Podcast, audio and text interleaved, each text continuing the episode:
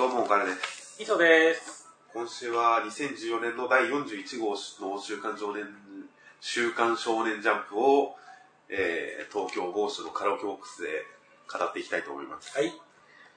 えー、先に録音したイリーガルレアの打ち切り追悼の、えー、たった二人の人気投票の方でも説明しましたが、一応1周年特別企画にかっこつけて、リスさんが東京に来るというのを利用して、えー、それに日程を合わせて東京のカラオケボックスで、今、初の対面収録をしています。今まではスカイプ録音でしたが、今、実際の対面で録音していますと。パチパチパチパチパチ。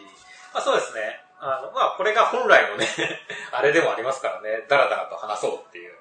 まあ、そうですね。ということで、雑音が入っても気にせずにやっていきます。はい。では、えー、まあ、語ることについては普通に語っていきます。ということで、今週、えー、表紙、関東カラーは、新連載でした。新連載。時代を揺さぶるこの力、しのぎを削る技と才能、決めろ秋の新天道地新連載第1弾、柔道図、近藤慎介先生となっています。近藤慎介先生は、えー、レッツダテ先輩というギャグ漫画を以前週刊少年ジャンプ本誌で連載していた作家さんで、今回2作目になります。内容としましては、えー、ね、まあオリンピック最強の金メダリストの選手が、八原村、これは柔らっていうのかもしれませんね。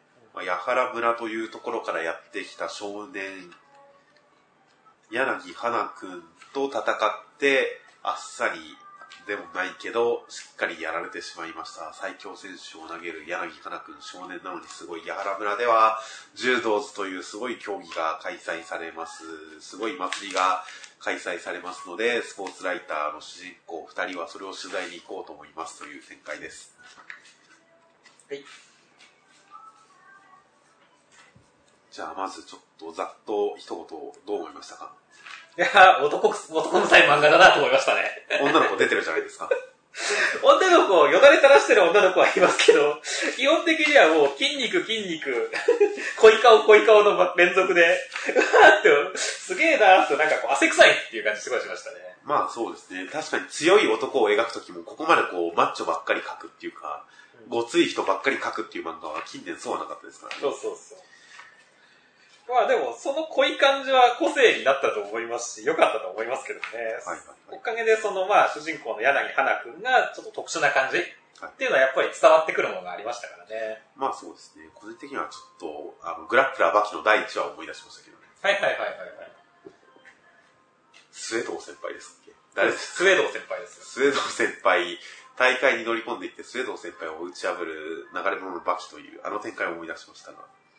まあ主人公だけちょっとやさ男な感じとかですね。うん。あとまあ、個人的には、全体総括としては、とりあえず、伊達先輩よりずっと良くなってると。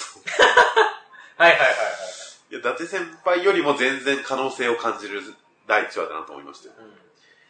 このままうまいこと柔道とギャグを両立させていけば、先週、その柔道図の読み切り版が、そうですね、これをちょっと説明しませんでしたが、柔道図連載する前に読み切り版がジャンプネックストじゃなくてジャンプライブの、携帯配信の方のジャンプライブの方に載りましたが、そっち読んだのを説明するときに先週、ミスターフルスイングぐらいのシリアス度だと、昔ジャンプで連載していた逆野球漫画みたいな。野球もそれなりにちゃんとやるけど、げ基本ギャグ漫画みたいな。うんあいあのくらいのテンションですよみたいな説明をしましたが、うまくやれば柔道もミスフルぐらいになれるんじゃないかという感じがしますね。でも、よ、それを聞いてたからあれでしたけど、よ、すっごい真面目な方だと思いますよ、これ。まあまあまあ、崩してはいかないですよね。うん特に主人公の柳花くんが真面目ですしね。うん。戦ってる人もみんな真面目ですしね。ね、井田さんのとか、その館長とかの表情とかもね、すごい真剣そのものだからね。まあ柔道畑の人、特に名前付きでちゃんと戦ってる人は全員すごいシリアスではありますが、うん。個人的にはもうちょっとギャグをしてってもいいんじゃないかとは思っていますけどね。うんじゃあ、印象的なコマはありましたか？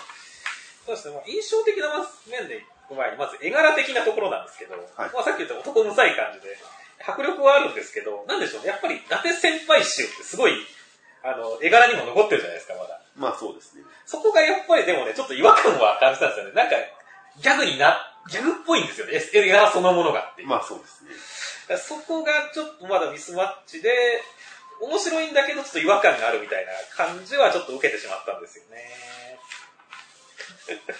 うん。この、まあ、このね、女のい泉さんだけは本当になんか別次元の人みたいな感じで 書かれたりしてますからね。果たして、うん、そこはちょっと、まあ、多分今後ね、また連載進めていけば多少は、こう、もっとね、迫力のある感じになるのかなとは思いますけど、ちょっとまだ、なんか違和感みたいなものは感じましたね。ああ、個人的にはまあ、うま、迫力に関しては全然あると思いましたけど。うん、まあそうですね、確かに投げる駒とか結構良いいですからね。そうですね。まあ特にやっぱり試合開始後の駒はかなり良かったですからね。まあ冒頭の5人投げてるっていうのとか、こういう半ページ使った駒とかも、まあちゃんと半ページ使ってる意味合いのある、意味のある表現になってると思いますし、そうですね。半ページというか、半見開きですね。そうそう一ページ構図的なものも含めてね。ちゃんと伝わってきますか？ら。はいはいはい。そして試合が始まった後の、この半見開きのページまたき。うん。皆さんが、大外刈りを決めようというところからの静かな開始という。うん。この辺のページまたぎを用いた半見開きを使ったアクション描写とか、十分説得力ありますし、迫力もありますし、うんやっぱ画力とはまた別のものがあるんだなと思いますね。はいはい。漫画的なうまさっていうのは。うん。そうですね。そうですね。必殺技ね、もう決まってましたから、矢原式静か、なだれっていうね。はいはいはい。多少これに関しては頭で、こう、首と全身のひねりだけで投げるみたいな。うん。これに関しては、なんかどうやって投げてるのか、ちょっと体感として伝わりづらさはありましたけどね。もっとこう首ひねったりとか頭の摩擦だとか、その辺なんか首のアップを差し込むなり、その辺見せてくれると、こう首でねじってる、投げてるんだよみたいなことが伝わってきた気もするんですが。はいはいはい。まあとんでも技なのは伝わってはきましたよそうですね。まあいいんじゃないですかね、こういうね、それまでちゃんとした、まあ、柔道の範囲内の技をやってて、まあ、こう決め技はやっぱりちょっと違ったね、裏柔道的な、闇柔道的な技を使うっていうのはやっぱり良かったと思いますね。などなど、まあ十分迫力のある柔道漫画にななっているので、まあ今後、そうですね、今回出てきたキャラだとやっぱりこの、おそらく花くんと記者二人がうん。続投で、他のキャラはあんまり出てくる気がしないので、そうだね。もう村は八原村に、もう柔道図に舞台が行っちゃうからね。いっちゃうはずですから、うん。その点だと、この先輩のこう、すごい熱血スポーツ記者という憎めない感じ、うん。そしてちょっとダメな感じ、うん。っていう先輩の感じと、やっぱ花くんの感じ、ちょっと真面目な感じ、とか、とりあえず花くんと記者の先輩のキャラ立ちはしてるんで、まあ来週の続きへの期待もあるかなという感じです。そうですね。やっぱだから第1話としてはやっぱキャラの印象付けは成功してると思いますしね。この最終的にね、この柔道図。どんなものになるかわからないですけれども、このね、変則柔道、闇柔道的なのは結構楽しみですね。異形の柔らの道ですからね。まあ今回表紙にも結構たくさんキャラクター出てきてますし、最後のページでもいっぱいキャラクター出てきてますし、うん。まあいい第一話ですよね。はったり感のある。あったり感が。ちゃんと全員出るかなっていうハラハラ感ありますね。こ うん、そうだね。まあ、でも本当にだから柔道だけで戦うからね、まあ、ちょっと広がりがどうなのかっていう心配もあるけれども、まあ逆にだからこそね、できることってたくさんあると思いますからね。はいそこら辺はすごい楽しみにしてますよ。そうですね。結構、その読み切り版の中でもいろんな柔道家が出てきましたが、うんまあ、今回のチラビセのキャラとも被りそうな人とかもいましたが、それぞれやっぱり個性のある戦い方を見せてましたか？らね。はいはいはい。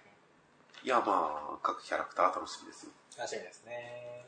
まあ僕は本当さっき言った読み切り版を読んでないんでね、こうなんとも言いづらいところはあるんですけども。まあ結構ね、うん。近藤先生、伊達先輩の時は、あの、読み切り版の方が伊達先輩面白かったっていうのあがあったんでね、あの、普通のラブコメ漫画になっちゃったっていうのがあったんでね、その、それまでのこの、何でしたっけ、あの、あ の主人公、あの、名前が何だったかな、伊達だった。全然覚えてないです。まあ、ちょっと俺も出てこないからあれだけど、あの、意外とその、検索すれば出てきます。歴史ネタとかが好きだったんでね、僕は。その、伊達の軍師の名前が、その、主人公の、あの、男の子の方の名前で、ああ、はい。で、それでそれに対して伊達先輩がちょっとこう、ね、顔をからめて、何そうなんだっていうみたいなさ、こういうちょっとした歴史ネタとかもあったんだけど、完全に本編の方がなくなってましたからね。はい。そういったなんか要素とかがなくなっちゃったんで、まあ、柔道図ではなんかその読み切り版ですごい面白い要素があったんだったら、こっちの連載版でもそういったところは持ち込んでほしいなと思うんでね。まあ、この展開だったらまず大丈夫だと思いますけどね。はいはい。読み切り版もほとんど柔道してるだけでしたから。あともう完全に路線変更で柔道でやるってことですね。まあ、そうですね。伊達先輩からかなり路線を変えてきましたが、まあ、本当伊達先輩、ギャグ漫画としての伊達先輩を見た時よりも、今回のスポーツか格闘漫画としての柔道図を見た時の方がやっぱ期待感が僕の中でかなり上ですから、そうですね、ありますね。まあ同じ路線を狙わなかった路線を変えてきたっていうことに関しては結構好意的に受け止めました。うん僕もそうですね。いや。まあでもね、僕意外と伊達先輩のね、あの、女性キャラ、あの伊達先輩に恋するくのいちみたいなやつとか、あああいうキャラとか結構好きだったりするんでね、結構近藤先生には次は女性的な、をもっと果たした新連載をね、ややったらこんなのが来たってびっくりしたんですけど。あ、あ まあでも今回の最終的にはなんか、あの、女性柔道家とかもきっと出てきてくれるでしょうから、まあ、ガストの見開きでは保護さんっぽい人もいますからね。そうですね。そういったところのも期待してますね。本当にもうだから、格闘漫画ってバキもそうだけど、キャラクターが大事ですからね。まあそうですね。どんなキャラクターが出てくるかっていうのが一番大事ですから。まあ、早い段階で、なんかすごい変なやつ出してほしいですね。まあ個人的にはどんなキャラを出すにつけ、やっぱりギャグは忘れずにいてほしいですけどね。はい、そうですね。今のジャンプの中で立ち位置を確保するんであれば、かなりギャグ寄りな格闘漫画にしていくっていうのは結構生き残りの道なんじゃないかと思うので、そうですね。まあ、今のところ正統派に日の丸相撲ってのがいますからね。そうなんですよね。まあ対抗馬はやっぱ日の丸相撲ですよね、うん格闘漫画。そうそうそう、被ってるっていうかね、あの、直接意識しなきゃいけない相手っていうのはね。はいはいはい。やっぱりその辺と差別化を図るんであれば、ミスフル路線を僕は期待ですよ。はいはい。そうですね。じゃあまあ2話以降どうやって化けてくるのかちょっと楽しみに待ちましょう。まあ楽しみです。はいでは続きまして暗殺教室の第106話内容としましては、死神さん、烏丸先生相手に時間をかけるわけにはいかないということで逃亡するんですが、烏丸先生超人的な強さで追いかけていきます。プロの戦いです。ビッチ先生は烏丸先生を背後から襲撃しようとしています。この先生含め E 組のみんなは何かちょっと援護できるかなということで策を巡らしていますという展開です。冒頭でいきなり死神さんが逃げるのはちょっと笑ってしまいましたね。まあ、戦略的には全然間違ってないんですけども。笑いはしなかったですよ。意外ではありましたけど、うん散々大きいことを言ってたじゃないですか。うんカラスマいいやつ俺は勝てるぜ、みたいなことを言ってたじゃないですか。だからもうちょっとなんか、カラスマ先生のことを舐めてるのかと思いきや、うん実際実力差もあるのかと思いきや、まあ逃げざるを得ないぐらいなんだなっていうのに関しては意外ではありましたね。ここまでの発言から。そうだね。いや、ビジュアル的にこの闇が後を引いてるみたいなところがさ、すごいさっそうと逃げてる感じがして。ちょっと面白かったですね、ビジュアル的に。いやーまあさっそうと逃げてますよ、それは。まあで、残次は残されたビッチ先生ですけれども。はい。いや、でもビッチ先生のね、このあたりはすごい葛藤みたいなのがすごい定番ですけれども、ここも結構良かったですね。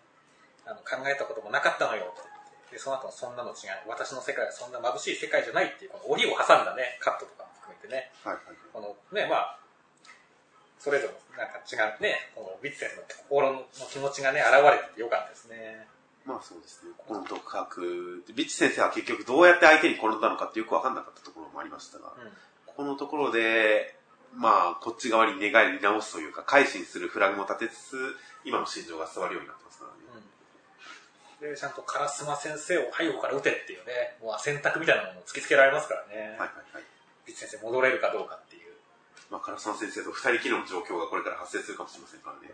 もしくは死神さん交えての三つどもえになるかもしれませんが、果たしてこの三角関係がどうなるのか、そんな三角関係だよ、本当に。楽しみですね。はい。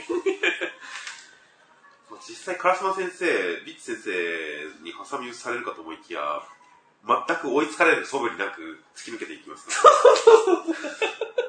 早いっていう。早い。いや、まあ、さすが烏丸先生だよね、本当に。まあ、後半完全に烏丸先生会でしたが、やっうんぱ烏丸先生が活躍すると読者は嬉しいですからね。そうですね。とんでもないからね、扉を開けてと思ったら。爆風と同じ速さで後ろ受け身を取ったのですって言って。はいはいはい。いやーもう半端ないっすよ。多分現実的に無理ですからね。うん ということで、烏丸先生の超人っぷり、あと犬が出てくるあたり、うん 逆になんか死神さんがちっちゃく見えますけどね。犬がこうあっさりと回収されると。そうだね。死神さんも恐怖で抑え込んだんじゃねえのかみたいなね。そうなんですよ、死神先死神さん、もうあらゆる技術において一流であるっていうところを、烏丸先生はただただ戦闘の一流で突き抜けていきますからね。それでなんとかなってしまうという。鉄骨防ぐとかも物理的にどうなのかって思いますか？らね。防げる気しないよね。まあ、うまいこと威力を殺したってことなんでしょうけども、後ろに飛ぶ装備もありますし、ちょっと。ただ感性の問題でもうさすがにって思います。いやーでも本当にこれが人類最強決定戦という生徒たちの感想も説得力ありますよ。うん。ただまあこれに関してちょっと不思議なのが、うん。これ生徒が人質になっていることを考えると、うん。烏丸先生に追ってきたら一人殺す的な脅しがかけられないのかなって思いましたけどね。まあ、そこは確かにちょっと分かりづらいところではありますが、まあ、交渉するよりもさっさと水流しちゃおうっていうことだと思いますけどね。交渉に時間を取られるくらいならっていうことです。まあ交渉というか本当に追ってきたら殺すって言って一人ずつ殺していけば士気はそがれるんじゃないかとは思いますけど。なんか、何かしらの理屈付けが松井先生であれば後々何かしらの理屈付けしてくれるかなと思いますけどね。そうですね。爆破させることができなかったんだっていうことが。ステラスとはなんか戦法があるというんですけど。まあそうですね。生徒も何か考えてる。で、チラッチラと見る監視カメラと首輪の爆弾と。うんまあこのあたり含め、本当に今週も伏線だらけではありましたね。そうだね。リッチ先生の発言含め、クラスの先生の能力含め、犬含め、どれが伏線になってくるかわかんないですからね。まあ楽しみですね。まあそうですね、展開ありつつも、先々に繋がる伏線だらけの相変わらずの暗殺教室なので、来週とても楽しみです。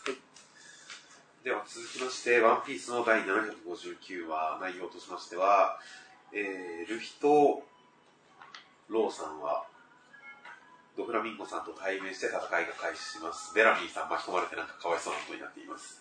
そして、えー、ルフィとローさんは、奥の手として持っていた戦略を使って、見事と、えー、ドフラミンゴさんに一撃かましますし、このトレーボルさんもローさんにバラバラにされてしまいましたという展開でした。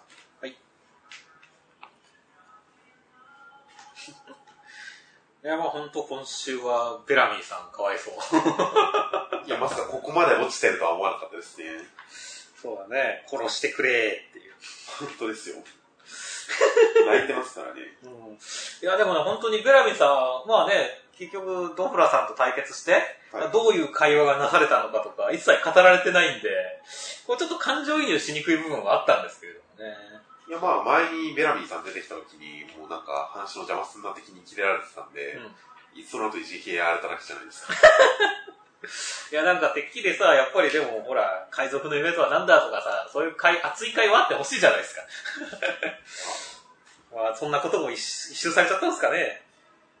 いや、まあ、まあ前回の、前回出てきた時の会話が全てなんじゃないですか。なるほどね。もう倒されてたからな。さらにルフィにまで追撃食らわ食らわされちゃってっていう。そうなんですよね。一見ギャグですけど、結構真面目にかわいそうですから、いやそうだ。もういい、殺してくれっていう。ここまで、ここまで心が折られているとは。う印象的なベラミーさん。正直、今回の話でこんなにベラミーさん絡んでくるとは思いませんでしたが、最 最終決戦の場においてこんなに大活躍ですからね、ベラミーさん。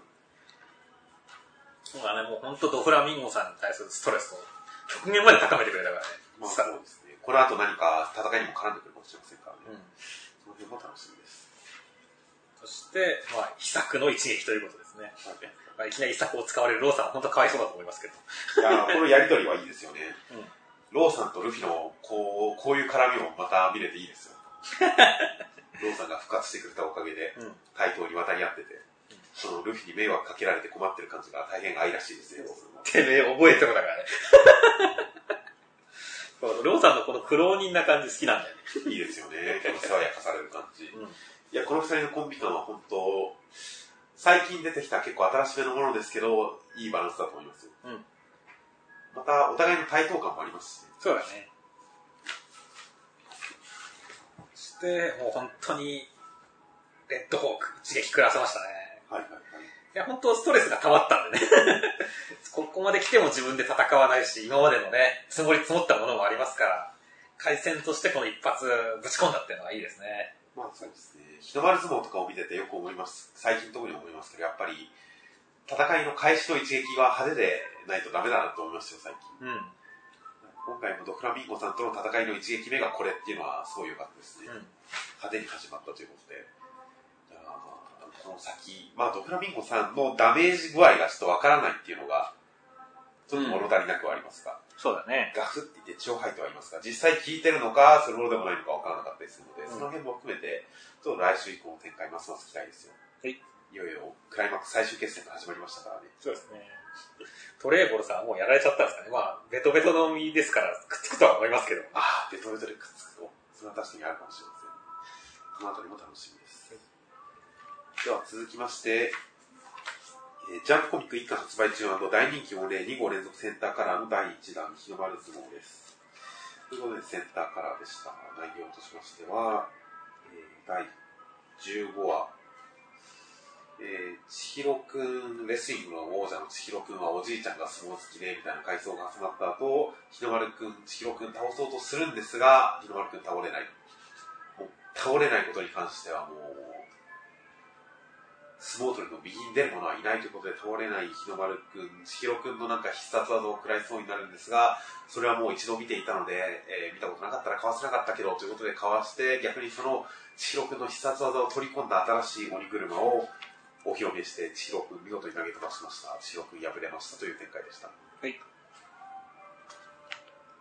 ということで前半、まあ回想もありましたが、その後、見事な大関さんの解説による、この異種格闘技感。うんこれは、まあ成功してましたね。成功してましたね。本当大関さん名解説ですよい。や、名解説ですよ。ちょっと煽りに入ってますね。そう、倒れないということに関して、その時の右に出る者はいません。まあここぞとばかりにアピールしてますよ。部員集めですからね、目標は。ああ、確かに、大関さんアピール、こんなに口が達者だったなんて。もっとね、口下手な人かと思って。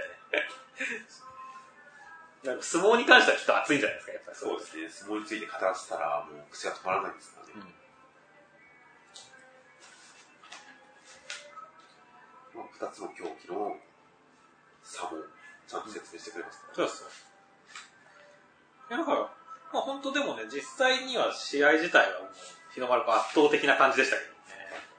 でも、不思議とこう、まあ圧倒的だったけど、こう、まあ、なんでしょうね。あの、独語感は良かったですよ。僕は結構一方が蹂躙してるみたいなね、はいあの、試合展開はあんまり好きじゃないんですけれども、はい今回に関しては、まあ、やっぱりね、それほどそういう感じを、嫌な感じを受けなかったんで、まあ、それまで重ねてきたね、伏線とか、まあ、やっぱお互い一種格闘技してるっていうところはいをやっぱ強調されてるんで、まあ、そんなに、こう、倒れることに関して、千尋くんが、まあ別にあんまりね、重点を置いてないんで、倒れされててもそんなに負けてる感がないですしね。はいで、必殺技も、さっき言った通りね、あの、一度見た技だからっていうところで、ちゃんと保管されてますからね。だから、そういった意味では本当にいい読語感でしたね、今回の試合は。まあそうですね。このルールだと、なんかこの勝ち方だと、普通にレスリングでも勝てちゃうんじゃないかっていう点は確かに、なんかこう、そ そんなに勝っちゃっていいんだ感はちょっとありましたけど。でもまあ、会話のやりとり。あとはやっぱり一番大きいのは最後の、えー、相撲取りにとっての負けとは何かっていう話ですね。うんこのプライドが折られたら死ぬみたいな話は、その前回のレスリングの死、相撲の死っていうのの対比との合わせ、対比に重ねてくる感じで、なんか、まあ、口でも勝ってる感じがしますからね。そうだね。まあこの辺は大変良かったです。まあ、しかしね、レイラさん目立たなかったね。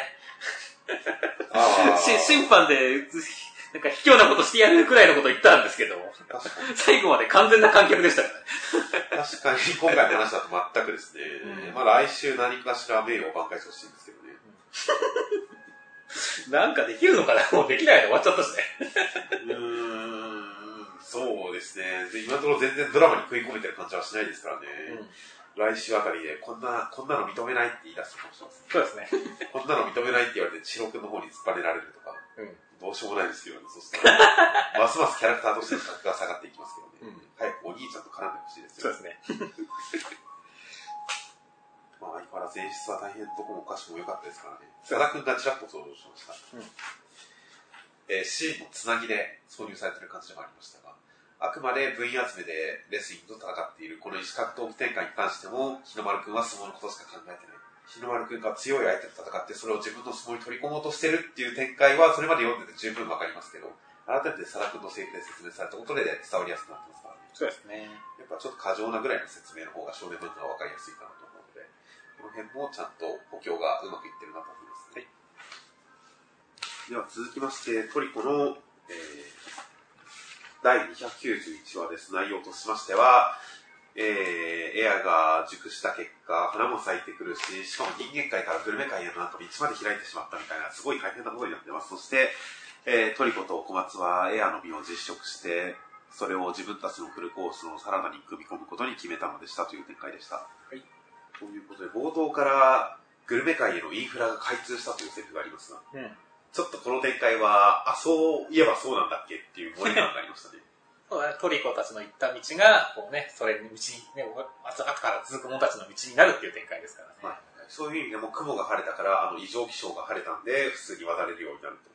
実際にそこが道になってるということでもありますし、この辺のちょっとなんか RPG でいうマップが更新されたぐらいのちょっとテンション上がり感がありますね。うん。そうですね。かしすごいなこの花、ポンポン咲くっていう。雲に覆われた暗い大陸が花の大陸になったっていう。このあたりのね、演出のトリコ的演出ですか？まあまあ、過剰な演出が決まってていいですよね。いいですね。その後のトリコのやってくる姿もちょっと面白いですしね。うん光さす中で、こう、獣たち引き連れてやってくる、なんかジャングルの王者感というか、そうだね。ちょっと面白いですからね。いいですね。そして、こうみんなで集まっての実食ですね。はいはいはい。食べた後のこの宇宙が見えるっていう演出も実にトリコらしくてよかったですね。まあ食べる前ですけどね。食べる前だ。香りだけでですけどね。これな、高濃度の酸素が俺の目の毛細血管の隅々で爆発的に視力が上がったのか。いや、ないからっていう。いやいやいやいや、むしろ全然ありですよ。ないグルメ細胞なら普通ですし、グルメ細胞なくても、トラサルティとかのうん。イタリア料理であれば全然余裕でありそうですよね。確かにね。そして、実際に食べると、もう決まったっつってね。意外とリアクションは薄かったですけどね。これどうなんでしょうね。トリコたち以外が食べてないんで、うん。トリコたち以外が食べたら、それに合わせてまたなんか改めてリアクションするのかもしれないですけどね。うんうんうん。いや、ほんと食ったのトリコと小松だけですからね。そうだね。まあ、功労者だからっていうことだからね、一番そうですけど、この二人しか食ってないのに、この盛り上がりようですからね。じゃあこの後どうなってるのかってみんな食った後にね いやー、みんな食ったらどうなるのか、リアクションいろいろありましたからね、今までも。体が光るとか、マッチョになるとか、いろんな種類ありましたから、改めて来週何かしらのリアクションがあるんじゃないかと思いますけどね。はいはい。みんな目が良くなりすぎて服が透けるのかもしれませんし。ハレンチな回になってしまいますね。お前も、お前もみんな透けて見えるっていう。いやどうなるかわかりませんが、実食のリアクションは来週かなと、はいはい、思い。なるほどね。まあ今回はフルコースに入ったっていうことが大事ってこ。まあそうですね、そこで盛り上がるという。周りの人も偉いですよね。食べてないのにこんなに盛り上がって。みんな偉いですよ。まあ偉いですね。しかしまあ、たびたびトリコはネタにされますけど、ネットとかでネタにされてますけど、こう、どんどんインフレが進んでいくと、虹の実とかに対してこう、なんでしょうね。本当にそれでいいのって思っちゃいますからね。この漫画世界のインフレに、このフルコースは果たしてついていけるんだろうかっていうことに対する疑問は改めてちょっと湧いてくるんですよね。映画が映画が取り込まれたことによって。そうだね互。角レベル換算で考えると、うーって思っちゃったりもするんで、もしかしたら、この組み合わせ自体がなんか意味があるみたいはいはい。な。あのー、一流会長のメニュー、フルコースがビリオンパードを浮かさせるための一連のみたいなのあったじゃないですか。うんああいう意味でもしかしたら、このトリコのフルコースも一見レベルが低いのが混ざってるけれど、組み合わせるとなんか意味があるとか、そういう展開になるのかなとか、後々何かしらの肉続けしないと、虹の実本当にいいのって思っちゃいますいからね。やもう、これはでも小松との思い出録でいいんじゃないですか。ああ、思い出だから。そう、思い出だから。だって全部そうでしょ。まあまあまあ、それはみんなそうですよ。そういう思い出録だっていうことでいいと思うんですけど、これは。これね、デザート、ね、小松との思い出が更新されたら、虹の実ももしかしたら更新されるかもしれません。ああ、確かに。フルコースを食べていくと、どんどん小松との思い出が溢れてくるっていうフルコース まあちょっとフルコースインフレついていけるか論に関しては、何らかのフォローがあってもいいかなとは思います。そうですね。今週、久々にフルコース話が出てきて、改めて思いました。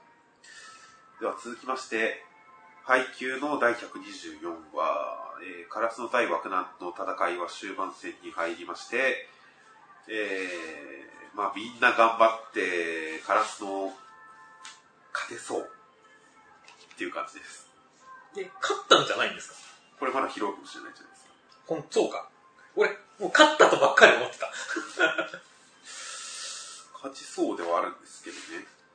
うんまだこのボールをギリギリ誰かが奇跡的に拾う可能性もありますから。はいはい。そその点では、まだまだまだ食らいついてくる、枠南食らいついてくる展開もなくはないかもしれません。はいとりあえず今週の印象としては、まあ一番はあれですね。縁の下さん。もう縁の下さんですね。ナイスキーも決めますし、このラストのところでのこの、バタバタしない良いジャンプは、いいジャンプは、いい助走からっていうところの声かけ。さらに、この、ブロックアウトのボールもきっちり拾うっていうね。まあこの拾ってるシーンに関してはどんだけ飛んでるんだと思いますけどね。いやもう、縁の下さんの秘められた力が 解放されたんですよっていう。まあおそらくそうですね。縁の下さんもこっそりと奇跡の世代クラスの力があったということで、まあアングルによるものだとは理解はしてるんですが、一見すると本当に2階席まで届いてる感じですからね。すげえ。いやまあでもこれがやっぱりだから縁の下さんは今まで控えの一番手だったけど、もはやカラスの主力の一人だっていうくらいのね、存在感を出したんだっていうところを覚醒したっていうところのね、象徴的なシーンだと思いますから、まあ確かに、いいと思いますよ。今までの積み重ねがあるから、縁の下さんがすごいプレーをしてもそういうもんだって納得できますからね。うん。ここは確かに繋がっています。縁の下さんが確かに全体的にもう出し切ってる感じがします。プレイヤーとして完成してる感じがありますからね。そうですね。で、まあ、さっき言った通りね、てっきり僕はこれで終わったと思ったんですけど、終わってないかもしれないんですよね。かもしれないですね。普通に来週1コマ目で試合終了と言ってる可能性もありますが、うんまだレシーブ繋がる可能性もあります。そうなんですよね。まだ結構、これ、なんでしょうね、小さな巨人について、今回もちょっとね、あの、中島さんとかのところで、ちょっと出てらしてますますけども、ちゃんと語られてる感はないですからね。その、日向と中島さん、小さな巨人対決っていうところとかね。まあそうですね。うんチーム感はちゃんと出てたんですけどね。何のためにこう田中姉まで引っ張ってきたんだっていう。まあ、小さな巨人要因だとは思いますからね、やっぱり。うん何かしらはあると思いますけど。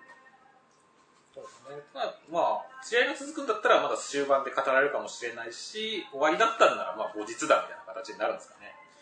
まあそうでしょうね、おそらく。終わった後で、あるいは小さな巨人がここに現れるかもしれませんからね。もうなんかそれはでもそれは面白そうですね。どうなのかはわかりませんが、この後何かあるかもしれません。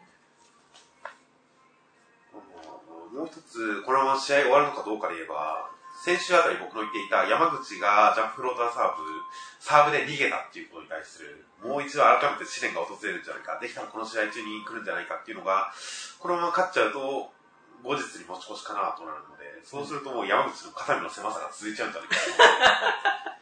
試練がね。それを思うと、まあもうちょっと早めに解決してあげてほしいなと思ったら、この後レレシーブで取られて、競りに競ってるところで、これを外したら負けだみたいなところで、攻めのサーブに使われるんじゃないかみたいな期待もしてるので、もし試合が続くんであれば山口の試練展開もちょっと期待ですね。はいあと、八木さんいないんじゃないか説について、今週改めていないことが分かりましたが、うん客席が大写になって、そうだね。まあ、普通に大地さんについてるでしょうね、であれば。そうだね。まあ、マネージャー2人体制で、1人負傷で医務室ってなった時に、マネージャーが2人とも会場にいる必要もないですからね。ですねまあ、。普通に考えたら医務室なんでしょう、やつちゃん。帰ってきたらナース服になってるんじゃないかと期待です。ブラックナース。ああ、ブラックじゃない方がいいですね。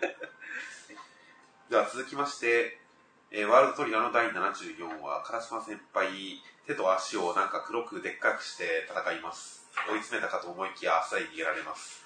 でもなんか、未来にはいい方向に作用してるっぽいですという展開でした。いや、あんま変身しなかったですね。思ったほど変身しなかったですね。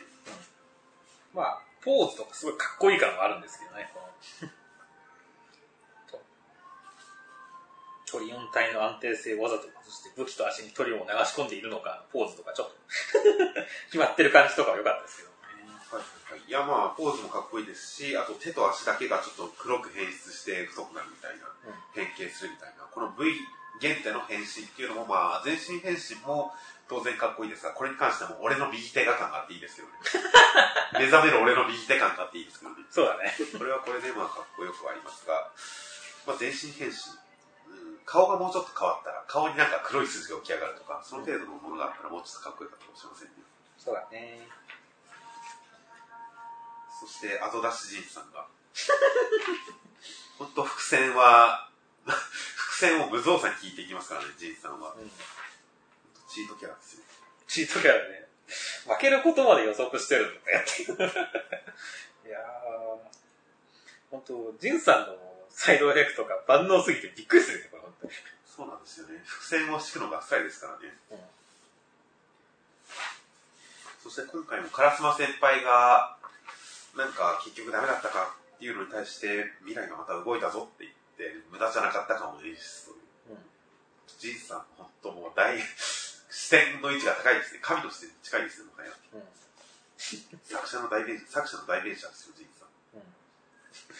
ジンさん、それだったらね、こんなところで足止めしないでもっとなんかできることあるなと思うけどっていう。いや、まあこれがベストだと思って動いてるわけですよ。はいはいはい。ちゃんと周りには指示を出しておいて、戦いが始まる前に。まあでもね、そのまあお互いにそういうジンさんのね、あの戦い始まる前にこうよ、ね、あの、なんか手を打っておくっていうのに対してね、相手もね、こう、今回もそのまあ逆足止めっていう形でね、足止めしてるつもりだったけど、あの、実は俺たちが足止めだったんだみたいなね、展開とかも実にこうお互いの戦略バトルみたいな感じになってていいですね。だが勝敗はそれぞれに決まっているとかっていうセリフ、ジンさんがすげえ言いそうなセリフでもありますけど、はい相手が言ってもすごい決まってるなって思いますしね、これ。まあそうですね。まあ実際にこのラスボスとして出てくるからね、この、から、あのね、おさむくんの前にね。はい。これ、熱い展開だと思いますよ。まあ、最後の壁は突っ切るぞっていうことで、また、あの、アイシールド王様が出てくるんじゃないですか。そう、アイシールドおさむがね。アメフトのごとく敵を切り抜けていく、逃亡、逃亡の鬼王様が出てくるんじゃないですか。いや、本当にね、期待してますよ、本当に。ななんとかステップみたいなのやってほしいですね。いや、まあ、期待ですね。まあ、これまでの情報が足りないですけどね、早くおさむくんにハイレンジさんの情報を伝えてあげて、うん。なんとか知恵と勇気で切り抜けてほしいですね。そうですね。しかし、まあ、空間転移はちょっと便利すぎますけどね。便利だね。今回の魚攻撃とかね、裏から。初見じゃかわせっこねで、まあ確かにそうですね。初見じゃなくても買わせねえよ、こんなんって思うけど。まあ、初見じゃなければ、この辺の空間転移の穴、うん。穴を広げたので、どこに穴をつなげてるかって予想すればまだ戦い広がる気もしますが、うん空間転移はほんとちょっとチートですね、能力的には。まあ、だからこそブラックトリガーなわけですけどね、本当に。ブラックトリガーはチートなもんなんですよっていう。まあこれだけあれば、これだけ空間転移に便利に使いこなせるんであれば、もっと違う策もあったなとちょっと思ったりまあね。一応ブラックトリガーはほら、一国の軍事バランスを崩すようなものらしいからね。はい。だからそれだけのやっぱ格はありますよ。そう考えると風神はちょっと地味ですね。本当だね。風神は地味だね。ということで来週もサンプルに行きたいです。はい。では続きまして、直撃の相馬の第85話、えー内容としましては、春の選抜、秋の選抜ですね。うん秋の選抜の準決勝第一試合が開始しました。ゆきらくんと三坂くん。ゆきらくんは、今までの、えーいろんな人からのアドバイスを受けて、一口目からガツンとうまい、定食屋の三口目でうまい、なん毎日食いたいっていうのとは違うレストラン風のうまさのガツンとくるものを作ろうということで、えー牛のテール肉を使ったビーフシチューというのを作ろうとします。すごいとみんな驚くんですが、宮坂君はそれも読んでいて、そこにさらに、えーアイデアを付け足してきます。果たしてどんな肉を使ってくるのかという展開になっています。いやーまあ、とりあえずはまず見開きで審査員軍団が出てきましたけれども、はいはいはい。やっぱ女性がいっぱいいた方が華やかでいいですね。いやー、本当ですね。堂島さんももう半分女性みたいなものです。まあね、マジカルキャベツの時はちゃんと魔法少女にもなってましたからね。ということで、今回の審査員はかなり期待ですね。期待ですね。やっぱりね、こう、おじいちゃんとかね、リアクションばっか見ててもつまんないですからね。あれは実際何だったんだろうって思いますからね。うおじいちゃんの度重なるサービスシーンは。うん。あれ何だったんでしょうね、一体。まあ、あのおじいちゃんクラスのことをこの女性陣でやってくれると思ったらもう期待大ですよ。そうですよ。ちゃんとだって、ほら、新しくね、投入された角崎滝さんとか、菊池園香さんとか、こうね、ちゃんと貧乳枠と巨乳枠をちゃんとバランスよく配置してきましたからね。はいはいはい。いやもうこれちゃんと狙ってますよっていう。いやー、この巨乳枠はすごいですからね。もう、先生の本領発揮ですよ。本領発揮だね。佐伯先生の本領発揮ですよ。タフタフタフタフタ。タフタフタフ。安西監督みたいにやられてますから、ね。本当だね。タフタフタフタこれ、ここれがね、食品の相馬のいいとこですよ。まあそうですね、作画の持つ力は、まあおじいちゃんも大変うまく描いていましたが、うまく描く、どうせうまく描くならこっちの方描いてほしいですかね、やっぱり。そして、まあ、雪平君の工夫っていう方向に行くわけですね。結局、テール肉だったっていうことで、前回のね、はいはい。あの肉の伏線に関しては。やはり、まあ、ここら辺のね、あの、料理解説。まあ、特にその、なぎ、ね、あの、エリナさんが言っていたね、あの、洋食の、あの、伏線でやったやつが、この、一口目でうまいと感じさせるのが印象的強烈な味が必要になるっていうところが、その、雪楽の、あの、三口目でうまいっていう定食屋の味と違うっていうのは、結構、あ、そうなんだっていうね、ち感じで良かったですね。はいはいはい。確かにこの辺の比喩、すごく伝わりやすいし、人に言いたくなる感じでいいですね。そうそうそうそうそう。うん力があります。うんそれでこれまでに言われてきた伏線、あとこの審査員の人たちもダメだダメだと言っているこの感じ、この前条件をしっかり説明した上でテール肉を出してみんなにこうその時審査員に衝撃走るっていうこの感じはいいですからね。うんちゃんと、えー前条件悪く悪くして持ち上げるという、うんこの落としてあげる感じっていうのがすごくうまくいってると思うんですよ。ですね。テール肉が正直テールスープでしか飲んだことないんで、食べたことないんで、あんまり印象はないですけどね。でもまあ審査員が驚いてるからきっとすごいんだろうなって思います。そうですね。まあね、エリナさんも驚いてますからね。すごい。もうこの時点ですでに審査員いいリアクションしてくれてますし、で、まあ果たしてこれにどの程度岩坂君追いついてくるかと思ったんですが、まああっさり追いついてきました。もうちょっとなんか、ためを持って、ダメかなダメかなっていう展開を挟んで追いつくかと思いましたが、もっとあっさり追いついて追い抜いてきたという感じで。いやー、こう、雪平くん、それまでの雪平くんをトレースしてるだけじゃたどれないであろう、この発想を、宮坂くん、この一週間何を買ったか、誰と会ったか、どんなことを試したか全部知ってるっていう、それで追いついてくるという。まあ、キングオブストーカーの本領発揮ですね。いや、まあ本当ですね、そこまでやっちゃうのかっていう。じゃあ本当、どうするんでしょうね。言われたこと全部分かってるってすごいじゃないですか。うん。すごいね。まあ、テール肉とか試した時になんかどっかでスーパーとかで買ったのを見られたかもしれないけど。いや、買ったのは肉味ですよ。そうだね。肉味が買った時に、すでに、わか 要するに肉味が肉をプレゼントしたのを見て、その後肉味をストーカーして何買ったかを把握したっていうことかもしれませんから、うん肉味をストーカーされてるんですよ、これは。あすごいね。まあ、来週は宮坂君がどんな工夫をしてくるかっていうのので、審査員をうならせる展開だと。そうだね。まあ、単性、次は宮坂君、その次相馬君っていう感じで回っていくとは思うので、まあ、とりあえず来週は宮坂君の展開と、それに対する周りのリアクションに行きたいです。はい。では続きまして、ニセ恋の第137話、えー、内容としては、王女様ラックンの実家に行ったら、ヤクザ大好きと言って大盛り上がりです、という展開でした。あまず扉絵すごい良かったですね。扉絵だけは良かったですね。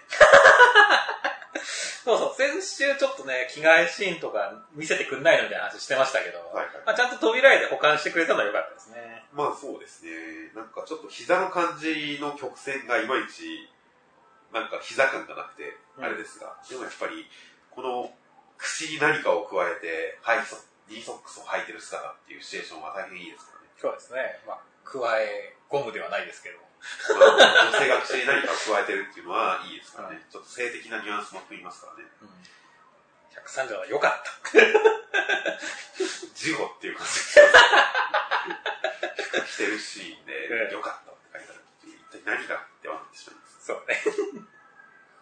ということで扉良かったです。本編については何か語ることありました？かいや、もう、もう、ラク君の透け込ましっぷりがね、あやばかったですね。まあ、なんだよ、この、おみ、まあ、おみくじ言ってるところの特に恋愛運がいいと素敵な出会いがあるかもってとかさ、もしそんな出会いがあるかもしれない、お母さんと同じようにとかさ、あ、はい。これ言うのかよっていう、思わせぶりすぎるだろっていうね。だってこれ、誰がどう聞いたって、俺お前に気があるよって言ってるのもんじゃないですか。個人的にそこは別に同意しかねますけどね。うん言いそうですけどね、これくらいなら。いやーもう、このね、感じがこう、すごい。もう、ラック君死ね、死ねばいいのにって思って親が見てました。まず1ペナルティとしては、ラックン、そばをむせって鼻から麺を出すっていうのは、ちゃんと王子さんは引くべきです。はいはいはいはい。これを面白いだなんてっていう。あー、まあ、恋は盲目なんですよ、本当に。あとはまあ、おむすび、おむすびじゃないですね。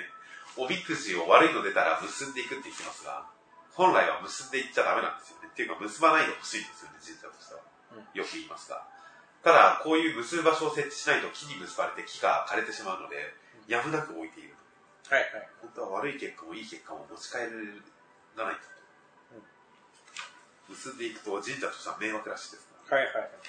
楽君なんか意気揚々と日本ではこうして結んでくんだぜと言ってるのが、まあ、2ペナルティですね。あとはまあ、最後のペナルティは、地棘に関してただの友達って言ってるところですね。うん。な、すごいペナルティですね、これは。これは3つのペナルティでもう対象ですね、これは。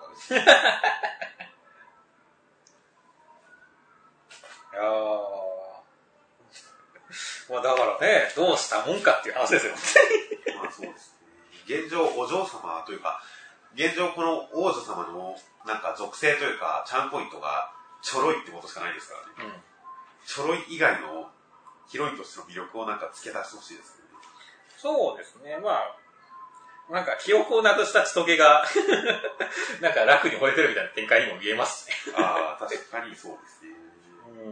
うん。王女様ならではの庶民とのズレ感、一応晒しをもらって喜んでるところとかはちょっと可愛かったりはしますが、ただ、使い終わった晒しってリアル汚ねえじゃないですか。まあ汚いですね。ちょっと引きますよね。引くね。庶民とのズレを演出したって、晒しはちょっと汚いんじゃないかなという気がするあたり。これが血がついてるとかだったらまだ、衛生上問題ありますけど、血のついた晒しもらったのって喜んでたら、もう一点、一線超えて突破してる感じはあるかもしれませんが、ちょっと王女さんの魅力が足りないんで、その辺を見せて、そしてラックがペナルティで退場させてほしいですね。そうですね。では続きまして、えー僕のヒーローアカデミアの第9話。内容としましては、デック君今までの、今までに蓄えたデータをもとにかっちゃんを見事に手玉に取ります。お茶子さんはその間に飯田君に、えー戦いを挑みますが、ちょっと失敗して、飯田君に居場所がバレて、ちょっと良くない展開で、助けに向かおうにも上の階、真下、どうしよう。というところに追いついて、追いついてきたかっちゃん、暴走気味に、えー先生も止めに入っているのを聞かずに、秘密兵器で、新兵器で、致死性の殺傷兵器で、デク君を狙います。デク君死にかけてます。怖い、という展開でした。いや、もう爆豪くんの悪落ち感がやばいっすね、今週は。まあ、最後の方で、殺すかって言ってるのを授業で使っちゃうとかいう、そのやばさもすごい伝わってきますし、あと序盤で、というか中盤で爆豪君視点のデク君っていうのが描かれて、うん。思ったより愛がないっていうことにちょっと、あ、そんなに愛がなかったんだってデックに対して、ってそうねいうのがちょっと意外でしたね。まあ、一番下に見てたやつがすごい上がってるのがムカつくっていう、ほんとそれ言っちゃうんですからね。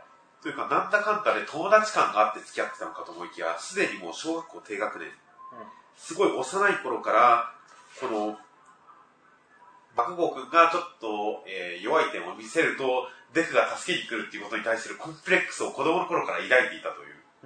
子供の頃から付き合いの根底にコンプレックスがあったっていうあたりに、ちょっと、悲しい感がありましたね。そうだね。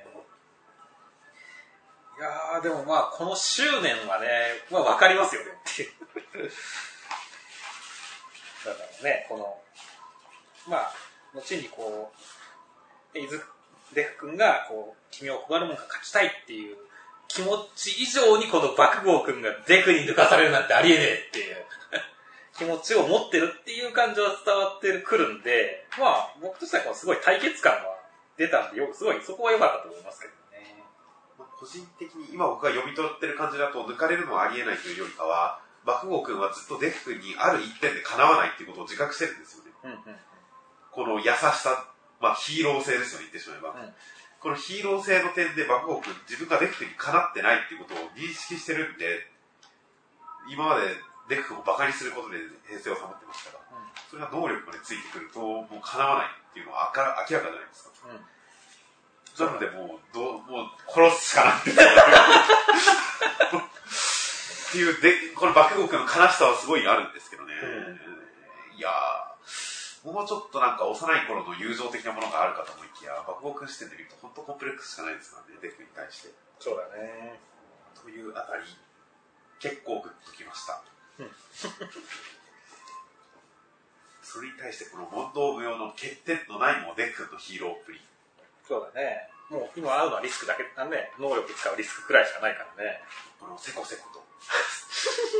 イレイザーヘッドの相沢先生の能力まで、戦い方まで参考にしてこう戦っているというこの素晴らしい感じ。うんそしてもういろいろと考えて、一見せこい戦い方ではありますが、うんその点がこの、やっぱデフ君の内面とかと相まって、このせこい戦い方もクレバーな、賢い戦い方に見えますからね。かっこよく見えますからね。いやーもうこの辺もデフ持ち上げる演出も成功してますよ、かなり。そうだね。あとはね、今週は本当にその、爆豪くんの、あの、あれですよね。あの、衣装のこの、あれ出るじゃないですか。爆弾みたいなやつ。シルシルダン。これ結構、なん、邪魔だ、邪魔っぽいなって思ったんですよね。衣装を見たときに。はい。ところが、こんなギミックがあったなんてっていう。まあ、僕もこれさすがにデザインだとは思わなかったですけど、何かしら意味があるんだろうなとは思ってましたけど、この威力はちょっとびっくりではありましたね。うん。本当に、いやー、すすげえな、悪落ち感あるな。そうですだってもうヒーローのワワークというか、破壊活動家になってるからね、これ。ね。もう速攻退学でもおかしくないですからね、すでに。うん。このまま、このままデックにやられて退学になったらヴィラン一直線ですよ、もう。ちょっと早いですね。個人的にはもうちょっと、まあ、時間かけてほしいんですけど、悪落ちには。そうだね。まあでもね、だからこそね、僕はね、この、デク君には最終的にはね、この爆豪君をただねじ伏せるだけじゃなくてね、はい爆豪君をちゃんとヒーローの方に戻すっていう決着をすごい期待してるんですよね。今回の戦いの中でそれはないんじゃないですか？ね。ないかな、さすがに。まあ、おそらくデックほぼ真上にある核があるっていうことを認識してるんで、ねじ伏せる、戦うっていうのではなくて、もうちょっと賢い、誰も傷つけない方法で、この事態をヒーローとして解決するんだと思いますけど。うん。それだと本当爆豪君が、今回もう悪落ちですよ、もうプライドズタズタになることは間違いないですよ。なので、まあ、デックは活躍はしてくれると思うので、その辺は期待です。はい。あとは、まあ、お茶子さんは最高です。はい。真面真面目や、ここはっていう、吹き出している場所がバレるっていう。目や。まあ、前も言った僕はお茶子さんの何が好きって、口調の不安定感と、口調のブレる感じと、あとツッコミ力に、うん。うん。こう、魅力を感じてますから。理想的な人もですよ、つまり。そうだね。突っ込んで口調がブレて可愛いっていう完璧じゃないですか。完璧だね。僕の中でのジャンプナンバーワンヒロインは相変わらずお茶子ちゃんなんで、これからもお茶子ちゃんを応援していか、応援していこうと思います。はい。